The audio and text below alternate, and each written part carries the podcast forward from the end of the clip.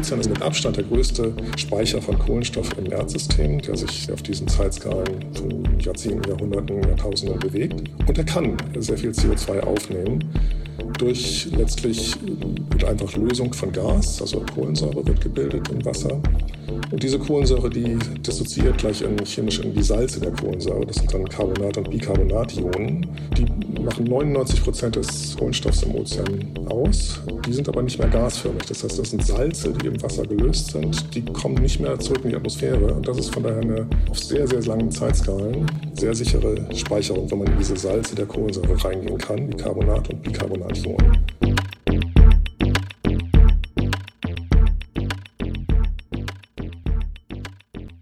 Danke für euer Interesse. Herzlich willkommen zu Sprint, dem Podcast für Menschen, die Neues neu denken. Mein Name ist Thomas Ramge und ich freue mich sehr auf unseren heutigen Gast, Andreas Oschlies.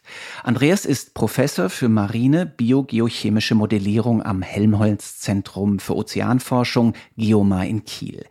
Dort beschäftigt er sich unter anderem mit der Frage, wie kann Technologie, Hochtechnologie, Großtechnologie dazu beitragen, den Klimawandel aufzuhalten. Wir hatten im Frühjahr ja bereits eine Folge zu Geoengineering, in der ich mich mit dem Klimaökonomen Gernot Wagner über solares Strahlenmanagement unterhalten habe, also über die umstrittene Idee, die Sonne zu dimmen. Mit Andreas spreche ich heute über die zweite große Baustelle des Geoengineering, nämlich die Extraktion von CO2 aus der Atmosphäre. Das ist weniger umstritten, aber großtechnisch umso herausfordernder. Danke, Andreas, dass du dir die Zeit nimmst. Ja, herzlichen Dank für die Einladung. Das freut mich sehr. Fangen wir doch direkt mal mit dem Grundsätzlichen an, mit der Begriffsdefinition. Wie definierst du Geoengineering? Ja, Geoengineering sind für mich äh, gezielte, großskalige Eingriffe in das Klimasystem. Und wir haben dafür ich, nach dieser kurzen zwei große Klassen. Einmal äh, solares Strahlungsmanagement, hat es ja schon erwähnt. Und dann die zweite große Klasse ist äh, die Entnahme von CO2, also ein Treibhausgas aus der Atmosphäre, das, was wirklich die Ursache des menschengemachten Klimawandels angeht. Bei meiner Recherche zu, zu diesem Gespräch habe ich einen äh, Vortrag von dir aus dem Netz aus dem Jahr 2019 gefunden mit dem schönen Titel, wie wir das 1,5 Grad Ziel noch erreichen können. Ähm, das ist ja jetzt nicht mal äh, fünf Jahre her ähm, und es scheint ja so zu sein, als ob wir es nicht mehr erreichen können. Vermutlich wird jetzt vielleicht schon dieses Jahr, nächstes Jahr, übernächstes Jahr die Latte gerissen, oder? Ja, davon gehen wir aus, dass in den nächsten wenigen Jahren äh, das anderthalb Grad Ziel für die globale Mitteltemperatur gerissen wird. Vor vier, fünf Jahren sah das noch etwas anders aus. Da war ich noch optimistisch, auch im Nachklang des Pariser Klimaabkommens, wo sich sehr viel bewegt hatte, dass wir das doch noch schaffen, rechtzeitig die Kurve zu kriegen. Jetzt sehen wir das tatsächlich nicht mehr, ich selber auch nicht. Ich setze aber darauf, dass wir dennoch so schnell wie möglich äh, auf dieses Netto-Null-Ziel, also Netto-Null-Treibhausgasemissionen kommen. Und zu diesem Zeitpunkt wird die weitere Erwärmung stoppen. Und dann könnten wir vielleicht eben bei 1,6, 1,7, aber immer noch unter zwei Grad hoffentlich Erwärmung bleiben, wenn wir uns sehr anstrengen und äh, die ganze Energie draufsetzen, jetzt Emissionen zu vermeiden und dann eben Restemissionen aus der Atmosphäre wieder zurückholen. Du, du bleibst optimistisch, ähm, das, das ehrt dich. Ähm, lass mich vielleicht kritisch nachfragen, okay, jetzt hat die Menschheit nicht unter Beweis gestellt, dass sie besonders gut darin ist, die selbstgesteckten Klima- und Einsparziele zu erreichen. Ähm, was heißt das für den Ansatz des Geoengineering? Ähm, ist im Kern klar, dass das Gewicht von Geoengineering dadurch steigen muss, weil Menschheit eben nicht so schnell die Emissionen runterfährt, wie von dir und von allen anderen noch vor fünf Jahren erhofft? Ja, das ist letztlich wir müssen eben dieses Netto-Null-Spiel. Wir müssen auf Netto-Null Treibhausgasemissionen kommen. Und das können wir entweder dadurch, dass wir die, die Bruttoemissionen schnell genug verringern. Da haben wir versagt die letzten Jahrzehnte. Oder dass wir halt äh, dann als Option B halt daran gehen, die Emissionen, die Bruttoemissionen, die wir noch haben, wieder zurückzuholen aus der Atmosphäre. Und dazu brauchen wir Geoengineering. Da kommen wir nicht mehr drum rum. Also die, der Zug ist abgefahren, dass wir alleine mit Emissionsreduktion dieses Null-Ziel, also Netto Null gleich Brutto Null dann schaffen. Okay, dann lass uns mal über die technischen Optionen sprechen. Gib doch vielleicht erstmal einen, einen groben Überblick. Welche verschiedenen Methoden der CO2-Extraktion stehen uns zur Verfügung? Und im zweiten Schritt dann reden wir darüber, was sind die Vor- und Nachteile der einzelnen Methoden. Ja, also CO2 ist erstmal ein äh, ziemlich inertes Gas. Das benutzen wir auch in Feuerlöschern. Also da, das, das macht nicht viel. Äh, ist chemisch sehr äh, unreaktiv. Das ist äh, für viele Sachen gut. Das ist für uns aber ein Problem, dass das eben so schwierig ist, das wieder einzusammeln. Es gibt zwei große Methoden. Einmal biologisch, Photosynthese. Die Pflanzen haben das gelernt, in der Evolution CO2 aus der Luft zu nehmen, darüber zu wachsen und Holz zu machen oder Biomasse zu machen. Die können wir einsetzen. Und das andere wäre dann eine chemische Methode, dass man eben praktisch äh, technisch Photosynthese nachbaut, was in der Regel sehr viel effizienter ist mit modernen Technologien äh, und darüber das CO2 chemisch aus der Luft filtert. Diese beiden großen Sachen, also biologisch und chemisch. Okay, Biomasse, Bäume pflanzen, Algen züchten und versenken und so. Was sind da die quasi in, aus deiner Sicht realistischen Ansätze, dass dies jetzt in großem Stil kommt oder kommen kann und in welcher Größenordnung würde uns das helfen bei der CO2-Reduktion? Also das sind Sachen, die wir schon seit Jahrhunderten machen. Da kennt die Menschheit sich mit aus und viele Sachen sind auch positiv bewertet. Also im deutschen Wald ist schön und da äh, hat man erstmal eine hohe Akzeptanz, dass die Bevölkerung wahrscheinlich mitgehen würde, solche Sachen zu machen. Wenn man sich die Zahlen anguckt, äh, müsste man also für die vermuteten Restemissionen, wenn wir sagen, 90 Prozent unserer heutigen Emissionen vermeiden wir in den nächsten wenigen Jahrzehnten bis Mitte des Jahrhunderts und die restlichen 10 Prozent wissen wir heute nicht, wie wir die vermeiden sollen. Wenn wir die alleine mit Aufforstung, also mit Bäume pflanzen, einsammeln wollen würden, weltweit, müssten wir so die Fläche Russlands neu aufforsten. Das müssen dann neue Flächen sein, neue Wälder sein, neues Holz sein.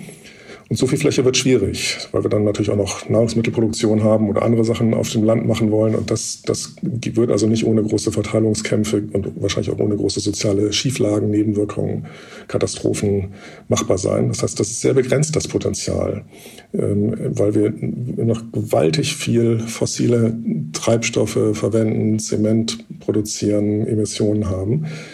Äh, es kann helfen, es, wir müssen das auch machen, aufforsten ist in vielen Gebieten eben sinnvoll und gut und kann schnell gemacht werden.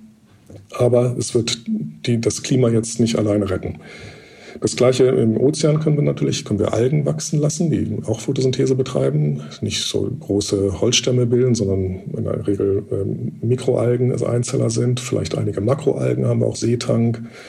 Äh, das geht auch. Die Fläche ist sehr viel größer und wir haben vielleicht nicht so große Nutzungskonflikte mit, mit Ackerbau.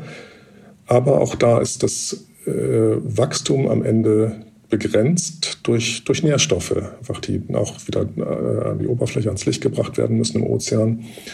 Und auch da sehen wir, dass maximal äh, einige ja, 10 Prozent oder sowas des Klimaproblems damit gelöst werden können. Aber es wird nicht ausreichen. Die Biologie alleine wird das nicht schaffen, mit den gewaltigen Emissionen, die wir jetzt veranstalten und immer noch veranstalten werden, Mitte des Jahrhunderts äh, alleine klarzukommen. Das heißt, wir brauchen noch mehr. Hm. Lass uns dennoch noch mal ganz kurz ähm, bei der Biomasse bleiben. Die hat ja mindestens zwei, also neben dem Flächenverbrauch noch zwei weitere Nachteile.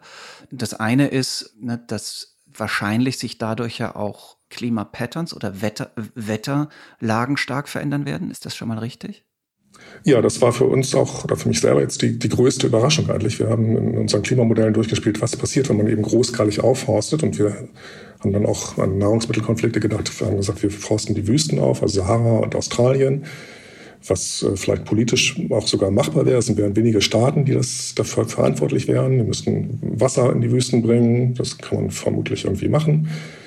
Und äh, wenn dort also in den Klimamodellen aufgeforstet wird, sehen wir, dass der Planet Erde dunkler wird. Heller Wüstenboden wird durch einen dunklen Wald ersetzt, wenn es alles gut funktioniert, wie es da funktionieren soll. Es wird zwar CO2 aus der Atmosphäre genommen, die Gesamterde wird aber sogar wärmer in diesen Klimamodellrechnungen. Das war für mich die, die größte Überraschung, die gezeigt hat, dass eben auch selbst so gutartig klingende Methoden wie, wie Aufforstung, Bäume pflanzen, am Ende gewaltige Verschiebungen im Klimasystem nach sich ziehen können, weil wir eben so große Skalen brauchen. Wir brauchen ganze Kontinente, die verändert werden müssen, die müssen umgekrempelt werden. Da wird die Farbe geändert, damit äh, die, die Absorption von Sonnenstrahlung, wird auch Verdunstung geändert, Wasserkreislauf, es kann sich der Monsun verschieben. Und das sind gewaltige Schiefladen, die dann äh, ja weltweit äh, Konsequenzen haben können, die möglicherweise noch schlimmer sind als jetzt alleine die Erwärmung, die wir aktuell haben. Und das Zweite ist, es wäre ja auch nur eine Zwischenlösung. Also in dem Moment, wo die Bäume irgendwie umfallen, abbrennen. Um, um, um, abbrennen, dann geht's schnell, aber selbst wenn sie ne, irgendwann ähm, natürlich umfallen, dann entlassen sie das in dem Stamm gespeicherte CO2 ja auch wieder. Und gleiches würde ja auch für die Algen gelten, wenn die dann irgendwie wieder hochkommen. Richtig, man müsste also äh, Dauerhaftigkeit der Speicherung gewährleisten, also den, den, Wald gut bewachen und man nachpflanzen, wenn ein Baum abstirbt, äh, Borkenkäfer vermeiden, äh, wahrscheinlich mit irgendwelchen chemischen Keulen und so weiter. Also das ist nicht alles nur so ähm, Friede, Freude, Eierkuchen, wenn man ein paar Apfelbäume im Garten pflanzt, sondern das ist eine große Industrie, die auch große Risiken hat. Äh, zum Beispiel die Waldbrände. Das sehen wir jetzt im äh, Westen der USA. Da sind also Riesenaufforstungsprogramme der letzten Jahrzehnte in, in wenigen Tagen dann in äh, Rauch aufgegangen und damit auch sämtliche CO2-Zertifikate, die damals gehandelt wurden, wertlos geworden. Und das ist, war nicht eingeplant. Und das haben wir natürlich in einem weiter vor sich schreitenden Klimawandel noch verschärfter. also Waldbrandgefahr, Dürregefahr, Borkenkäfergefahr, wird eher zunehmen als abnehmen. Klar, durch die höhere Temperatur.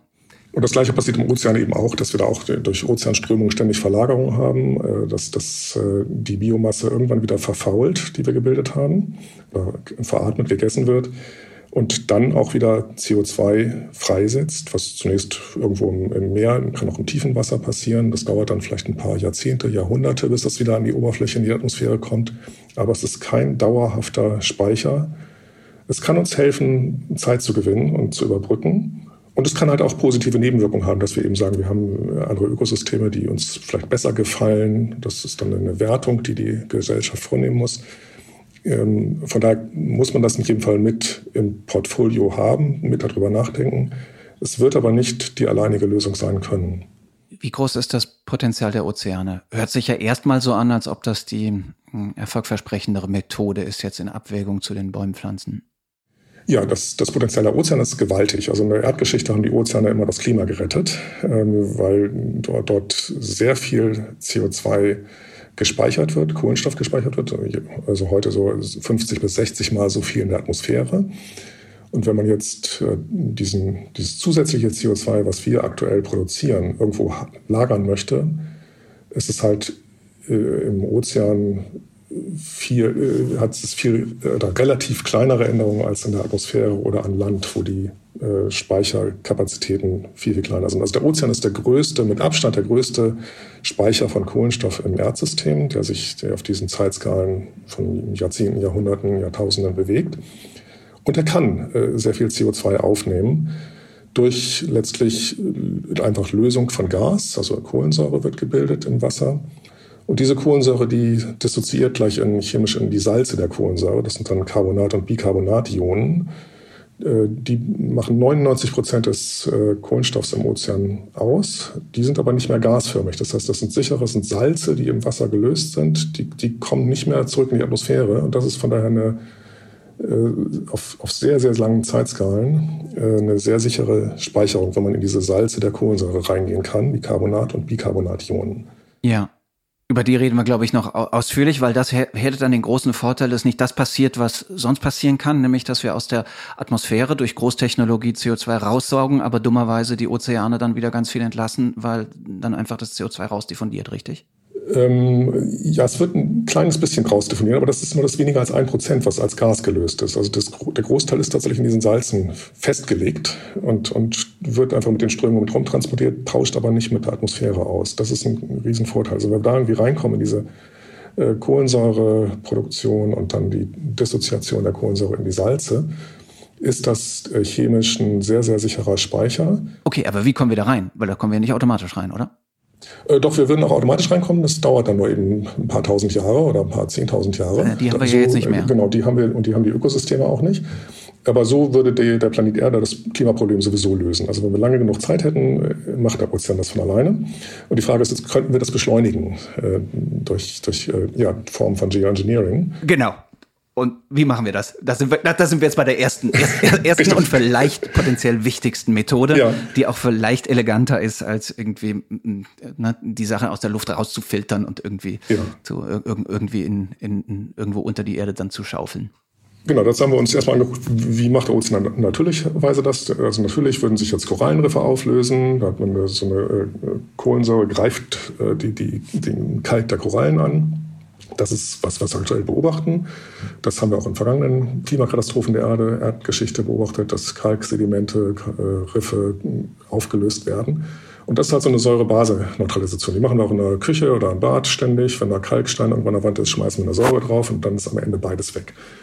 Und so verschwindet ähm, das äh, CO2 aus der Kohlensäure im Ozean, indem es Kalk auflöst. Und es bilden sich dann diese Bicarbonate und Carbonationen, das sind die Salze der, der Kohlensäure. Die bleiben dann Hunderttausende von Jahren als gelöste Salze im Wasser drin, tauschen nicht mehr mit der Atmosphäre auf. Und das ist das Natürliche, was, was passiert. Das ist aber sehr langsam. Und die Idee ist jetzt einfach nicht Korallenriffe auflösen zu lassen, sondern sich irgendwo anders Gesteinsmehl äh, aus, dem, aus dem Steinbruch zu nehmen, den in Kontakt mit äh, Meerwasser zu bringen, mit, mit der Kohlensäure im Meerwasser und damit diese Kompensation von der Kohlensäure und dem äh, basischen Kalk oder Gesteinsmehl äh, engineeringsmäßig hinzukriegen in großen chemischen Reaktoren oder direkt im Meerwasser um dort halt CO2, Kohlensäure aus dem Meerwasser zu nehmen. Das macht dann wieder Platz für mehr CO2, was aus der Atmosphäre nachdefonieren kann in den Ozean. Und dann haben wir am Ende auch das Signal, die Entnahme aus der Atmosphäre. Hey, wir haben die Lösung. Hört sich einfach an. Ähm, ja, chemisch auf dem Blatt Papier ist das sehr einfach, in den Klimamodellen auch. Wir brauchen halt gewaltige Mengen von Gestein. Also für jede Tonne CO2, die wir damit neutralisieren wollen, müssen wir ein bis vier Tonnen Gestein einsetzen. Und das sind auch wieder gleich gewaltige Mengen. Also das wäre so, wenn wir jetzt an Deutschland denken, die deutschen Restemissionen, die wir Mitte des Jahrhunderts wahrscheinlich haben werden, diese 60 bis 120 Millionen Tonnen pro Jahr. Da müsste man sehr viel baggern für, um das, wenn wir das nur mit diesem Gesteinsmehl und Neutralisation von Kohlensäure mit basischem Gestein kriegen würden. Das ist so ungefähr der, die Größe des heutigen Kohlebergbaus in Deutschland. Also es ist nichts Unmögliches. Wir haben die Maschinen, wir wissen, wie man baggert, wir wissen, wie man Steinbrüche betreibt. Aber es sind halt dann andere Steinbrüche. Es ist nicht da, also die Kohle kann man jetzt nicht in den Ozean kippen, sondern man müsste sich genau überlegen, wo hat man die Gesteinsbrüche, müssen neu aufmachen. Das, äh, da macht man sich keine großen Freunde mit in den meisten Gegenden natürlich. Man muss das klein raspeln, das produziert Staub, hat möglicherweise Gesundheitsschäden, muss transportieren. Man braucht sehr viel Infrastruktur um wieder unheimlich viel Masse zu bewegen. Und das, das Problem ist immer diese Masse. Wir müssen 60 bis 120 Millionen Tonnen CO2 pro Jahr in Deutschland alleine kompensieren. Das sind unsere vermuteten schwer vermeidbaren Restemissionen Mitte des Jahrhunderts. Das ist ungefähr so ein Drittel von dem, was wir heute an Erdgas in Deutschland rumschieben. Das geht halt nicht durch ein paar Apfelbäume pflanzen, sondern da muss man richtig groß ran. Und das, wenn man das über diese Säurebase mit Gesteinsmehl äh, Kompensation machen möchte, braucht man halt sehr viel Masse, die man bewegen muss. Wenn wir es mit Aufforstung machen würden, bräuchten wir auch sehr viele Bäume, eben auch so viel Masse. Ähm, das wird, wenn man sich das nachher alles plottet, wo, wo pflanzt man so viel Wald, eben auch nicht mehr gehen, auch nicht in Deutschland. Und äh, von daher haben wir immer dieses Massenproblem.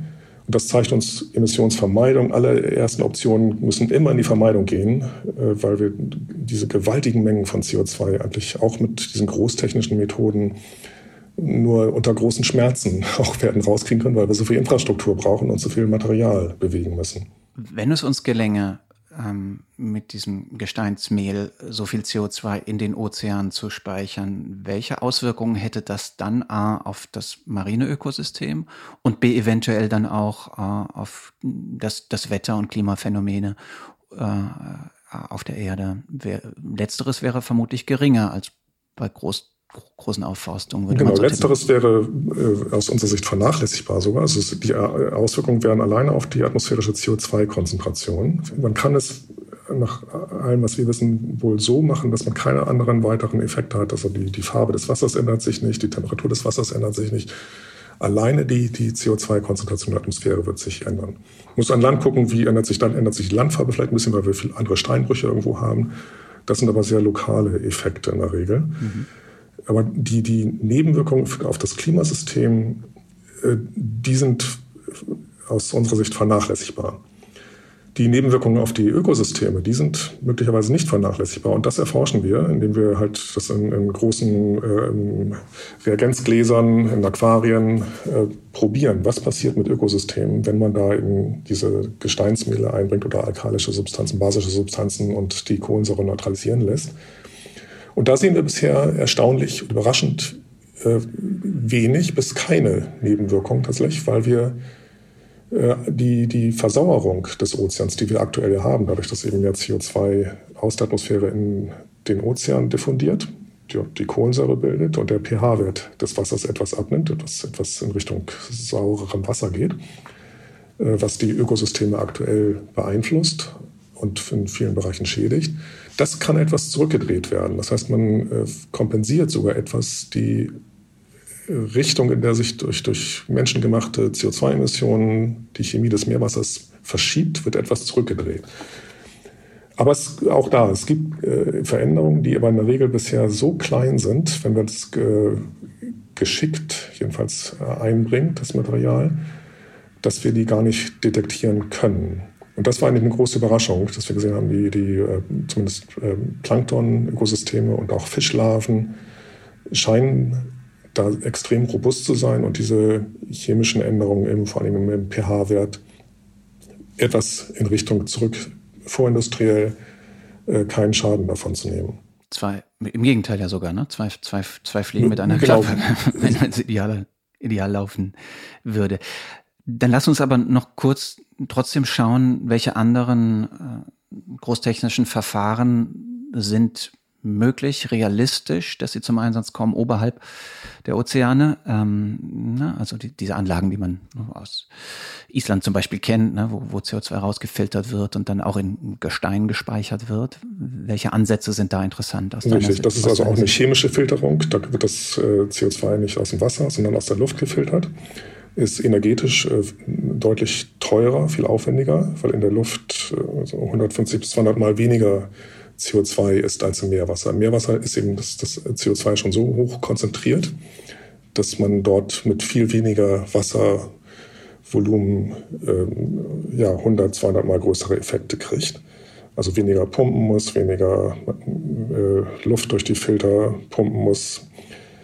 Damit ist diese, diese Filterung aus der Luft Gut, das ist natürlich, kann man besser filmen, das sieht ist werbewirksam, sieht toll aus und ähm, man ist aber energetisch extrem aufwendig. Auf Island ist es kein Problem, da hat man genug äh, Geothermie. Wenn wir jetzt aber selbst da ist es wahnsinnig teuer. Genau, das kostet ungefähr 1000 Dollar die Tonne. Also wenn man jetzt, äh, ich habe meine 10, 15 Tonnen pro Jahr Emissionen, die kann ich dann mit 10.000 bis 15.000 Dollar pro Jahr kompensieren. Und die haben eben, wenn ich mich dort schnell anmelden würde jedenfalls, weil die insgesamt ja nur eine Kapazität von wenigen tausend Tonnen pro Jahr haben mit so einer Riesenanlage.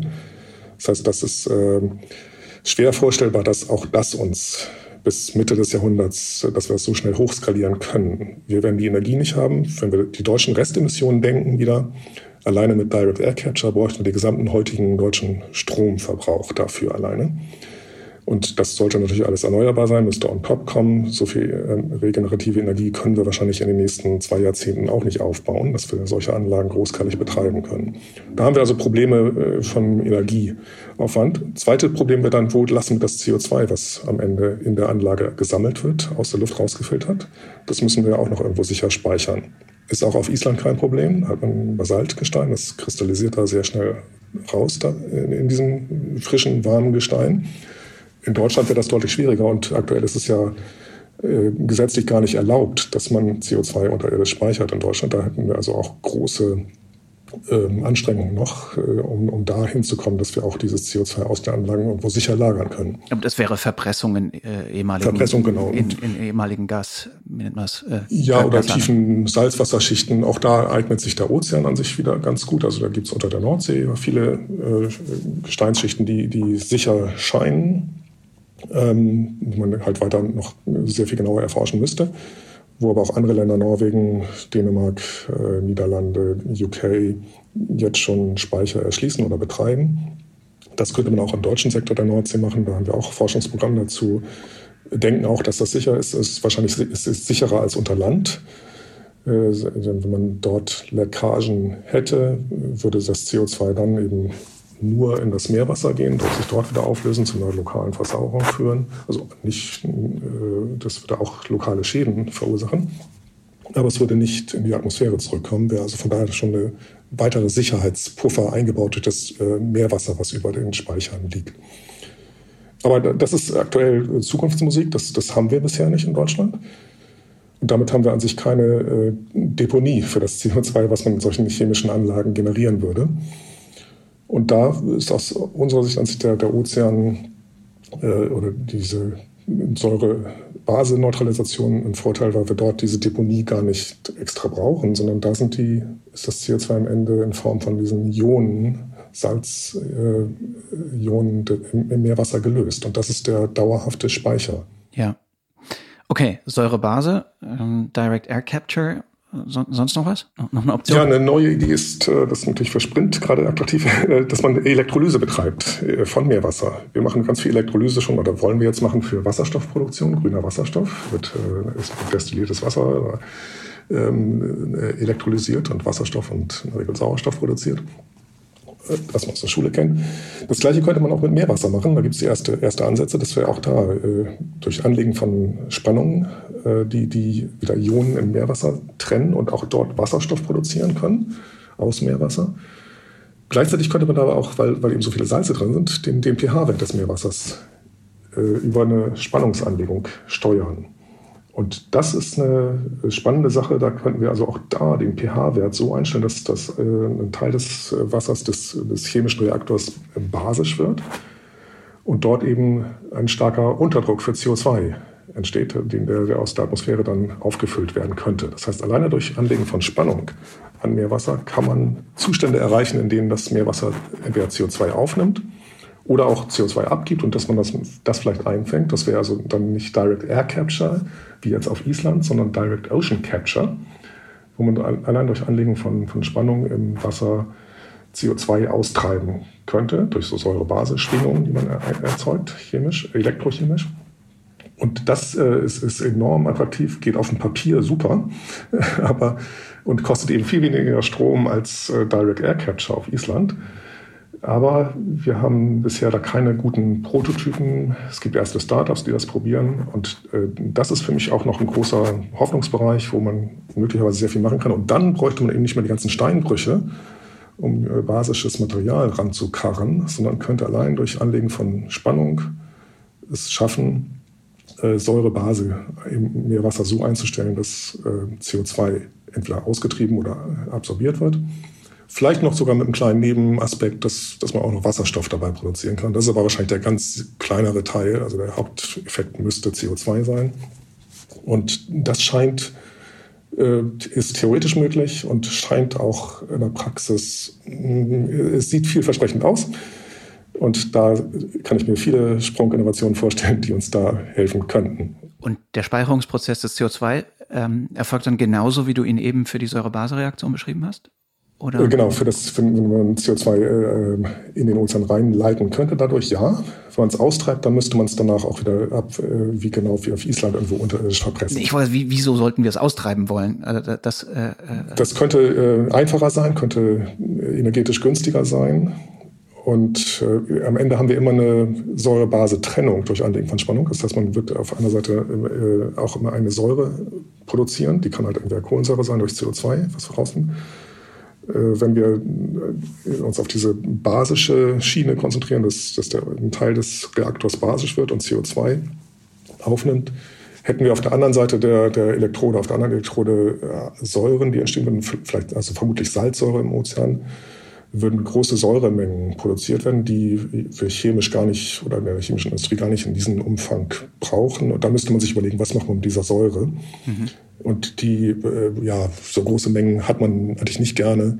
Von daher ist, ist das unklar tatsächlich, in welche Richtung das ganze Verfahren laufen wird. Man, äh Was sagen so Flora und Fauna dazu? Also man, man kann ja auch Fische fangen, indem man äh, Stromstöße äh, anlegt. Ja, ne? das ähm. ist lokal ein großes Problem. Also pH-Werte in diesen äh, Prototypen, die man hat, die gehen so auf vier runter. Das ist schon ganz schön sauer. Und das ist bestimmt nicht gut für äh, irgendwelche Organismen, die da drin sind. Und das müsste man eben, das, ganze Wasser, was man da durchschickt, äh, gut filtern, aufpassen, dass da nichts durchschwimmt. Ist, ist ein großes Problem. Man kann nicht alle Bakterien rausfinden und filtern. Man wird wahrscheinlich auch nicht alles Plankton rausfiltern können. Und das ist ein Problem, was wir, gut, das haben wir aktuell an äh, Meerwasserentsalzungsanlagen auch. Und das sind vielleicht die ersten Anlagen, an die man rangehen kann, wo schon sehr viel Meerwasser durchgepumpt wird. Und auch dort muss ja gefiltert werden. Da sollen auch keine Fische durch und auch kein, keine Algen, kein Plankton. Äh, was da im Einzelnen gemacht wird, das weiß man oft gar nicht so ganz genau. Das ist, äh, da wird viel mit, auch mit Strom gearbeitet, mit Filtern tatsächlich mechanisch, aber möglicherweise auch mit äh, Giftstoffen. Und das sind eben Geschichten, die man sich, die, wenn man sie wieder hochskaliert, natürlich ganz genau angucken muss und die ganzen ökologischen Nebenwirkungen, die wir da haben, angucken muss. Genau wie wir es aber auch bei Entsalzungsanlagen machen. Das ist nicht, nicht so super reguliert. Und äh, da muss man aber genauer hingucken, wie wirkt sich das auf Ökosysteme aus, weil wir am Ende eben diese gewaltigen Mengen brauchen. Und aber auch da, wir denken, dass man es geschickt, also vorsichtig machen kann, indem man die äh, Schäden auf die Ökosysteme so klein wie möglich hält. Man wird immer Veränderungen verursachen.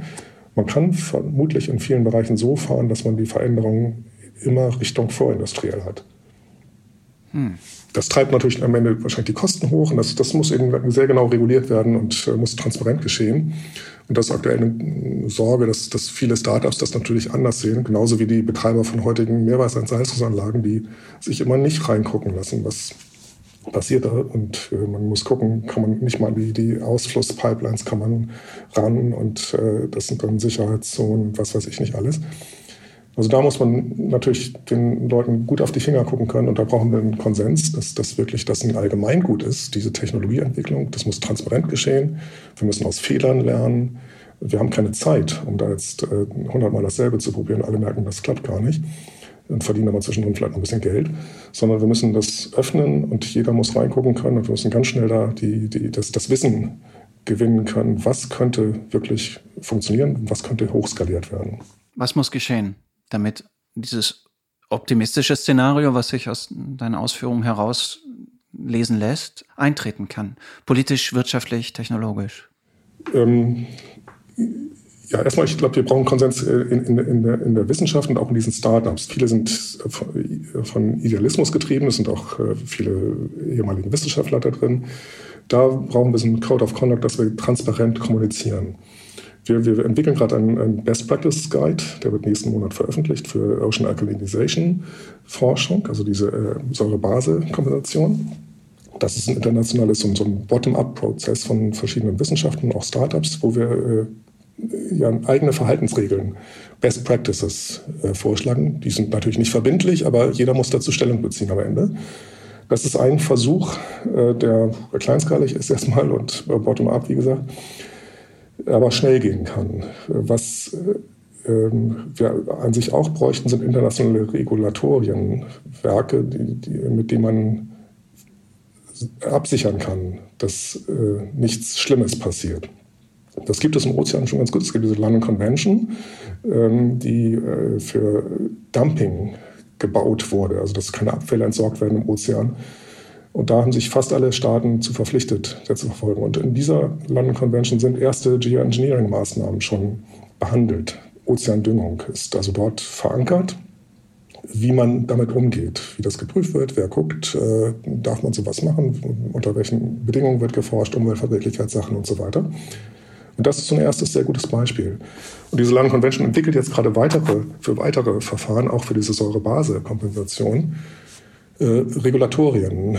Was, unter welchen Bedingungen darf Forschung stattfinden? Wie dürfte nachher Deployment, also eine richtige Anwendung aus? Äh, wie müsste das beantragt werden? Wer äh, überprüft das? Und das sind, glaube ich, sehr, aus meiner Sicht sehr vielversprechende Ansätze, die wir erstaunlicherweise im Ozean haben, weil das halt ganz viel praktisch quasi rechtsfreier Raum ist, internationaler Gewässer. Und da hat sich die Staatengemeinschaft äh, erfreulicherweise sehr schnell drum gekümmert. An Land wird das alles viel, viel schwieriger. Das haben wir als nationale Hoheitsgebiete. Und wenn jetzt die Sahara-Staaten sagen, wir forsten auf, dann kann ihnen das bisher keiner verbieten. Obwohl nachher sich vielleicht der Monsun in Indien verschiebt, weil die Sahara so dunkel geworden ist und der Wasserkreislauf komplett durcheinander und die Windsysteme anders sind.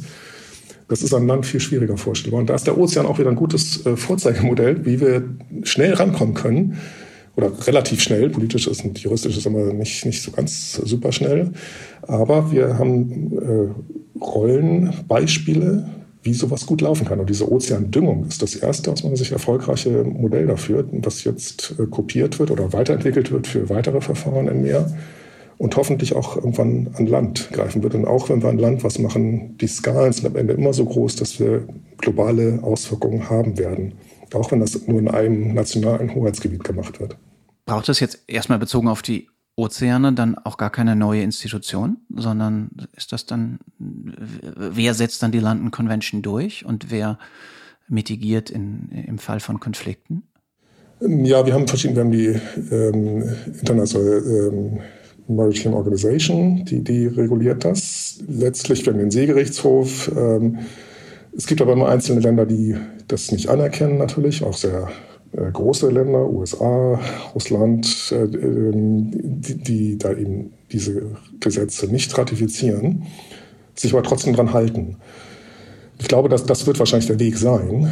Äh, diese Weltpolizei werden wir nicht hinkriegen. Wir haben den Sicherheitsrat, der aber auch oft lahmgelegt ist.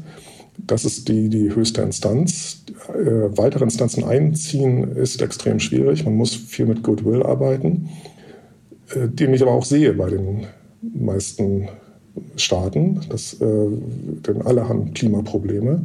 Und man, es gibt kaum noch Staaten, die sich sagen, wir sind nachher die Klimagewinner, sondern die Verschiebungen sind überall groß und tun überall weh. Von daher hoffe ich schon, dass das klappt. Und ich, glaube, ich denke, neue Institutionen einziehen, das ist ein so langwieriger Prozess, dass wir mit dem arbeiten müssen, was wir heute haben. Wir haben ja nur noch zweieinhalb Jahrzehnte, bis, bis wirklich dann auch diese Zweirad- und äh, möglicherweise noch höheren Ziele gerissen werden würden. Das heißt, es muss schnell gehen und da müssen wir mit dem arbeiten, was wir haben. Diese Seerechtskonvention ist, ist hervorragend. Es gibt verschiedene maritime Abkommen. Ähm, an Land gibt es auch einige Verfahren. Äh, das kommt aber, wir, wir ja, müssen offen kommunizieren, uns äh, zusammensetzen. Man kann vielleicht über die äh, COP, die Klimaverhandlungen, auch ein bisschen mitwirken, äh, dass das in, in, in, die Verhandlungen reinziehen. Eine neue Institution sehe ich, da bin ich nicht sehr optimistisch, dass das rechtzeitig kommen kann.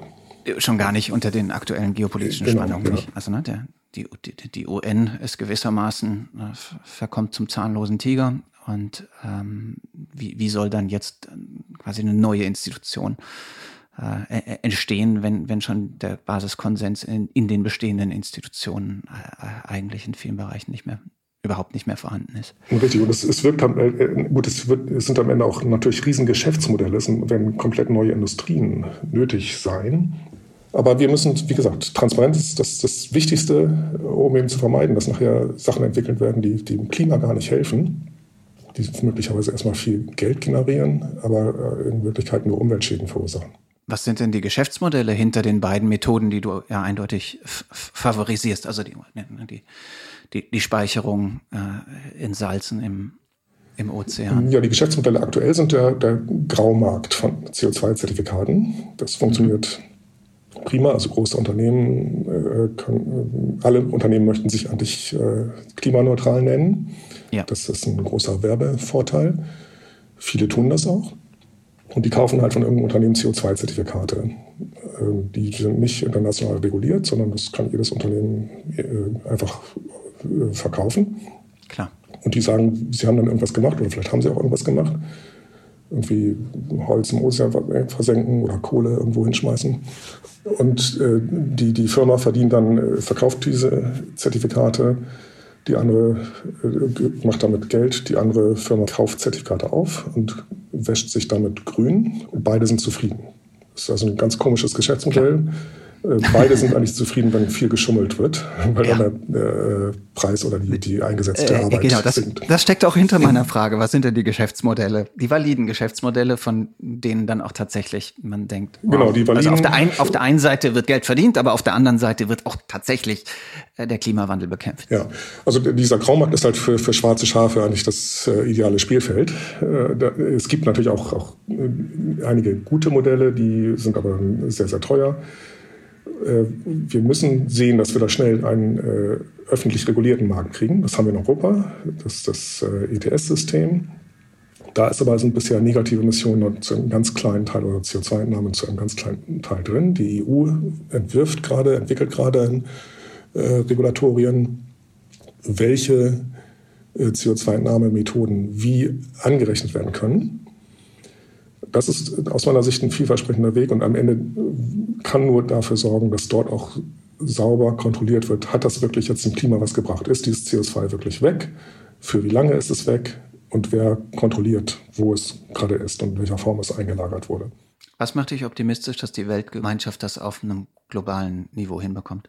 Hm, global glaube ja, das weiß ich nicht, aber in großen in der EU werden wir es hinkriegen, äh, USA, äh, große Wirtschaftsverbünde werden wir es hinkriegen.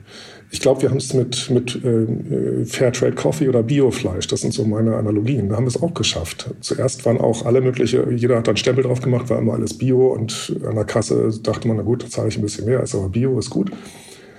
Und da hat die Gesellschaft am Ende auch, die Bevölkerung hat drauf geguckt. Was ist das eigentlich? Welches Zertifikat äh, ist da jetzt äh, ernsthaft? Wem kann ich glauben?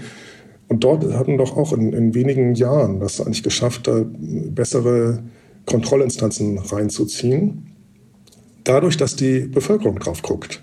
Was ist das jetzt? Und jetzt guckt die Bevölkerung natürlich auch. Was ist, wenn hier Microsoft sagt, wir sind klimaneutral? Wie machen die das? Und da müssen wir fragen. Ne? Das ist unsere Verantwortung als, als, als Bürger, ist, dass wir sagen, was heißt das, wenn auf irgendeiner Packung steht klimaneutral? Und dann darf man nicht jeden Schrott glauben, sondern man muss immer wieder gucken, wer das, äh, wie wird das begründet. Man kann auf den Webseiten nachlesen, man kann den Leuten E-Mail schreiben. Äh, und das kann man auch über NGOs organisieren. Das ist, glaube ich, der große Hebel. Nachher der Markt, die gesellschaftliche Akzeptanz. Was ist wirklich Klimaneutralität? Und dann überlegen das eigene Kaufverhalten. Das, das ist ein Riesenhebel, den wir haben und der kann schnell wirken. Und das sehen wir jetzt, die ersten, in, in diesem Jahr kam heraus, dass 95 Prozent aller Zertifikate für CO2 wertlos waren, äh, die, die auch äh, jetzt international gehandelt wurden, mit denen sich alle möglichen Firmen äh, grün gewaschen haben. Und da ist jetzt in den, auch in den Vorstandsetagen die, die schon ein bisschen Panik, dass sie sagen, wo investieren wir jetzt noch? In welche Startups, welche Graumarktzertifikate können wir uns dann leisten? Welche fliegen uns vielleicht nächstes Jahr um die Ohren? Und da will auch niemand nachher am Pranger stehen und sagen, ihr habt hier nur Schrott gekauft. Äh, sondern da muss man eben, glaube ich, den, den Hebel ansetzen, dass wir sagen, wenn wir jetzt CO2-neutral fliegen oder Bahn fahren oder was weiß ich, dass wir wirklich nachfragen, wie ist das ausgerechnet und wo ist jetzt bitte das CO2, was da äh, aus dem Flugzeugtriebwerk gekommen ist, ähm, am Ende wirklich kompensiert worden. Hm. Stehe. Bottom-up versenken wir dann das CO2 anständig im Ozean und dann funktioniert das System. ja, und wir brauchen natürlich noch äh, ja, öffentlich finanzierte, äh, unabhängige äh, Beobachtungsinstitutionen. Also das könnten, können Behörden sein, das könnten äh, auch Forschungsinstitute sein, die keine keine Privatinteressen haben, dass jetzt dass sich selber daran bereichern, sondern die wirklich transparent steuerfinanziert arbeiten, in denen auch jeder Steuerzahler sofort fragen kann, was macht ihr mit unserem Geld, die alles auf den Tisch legen müssen.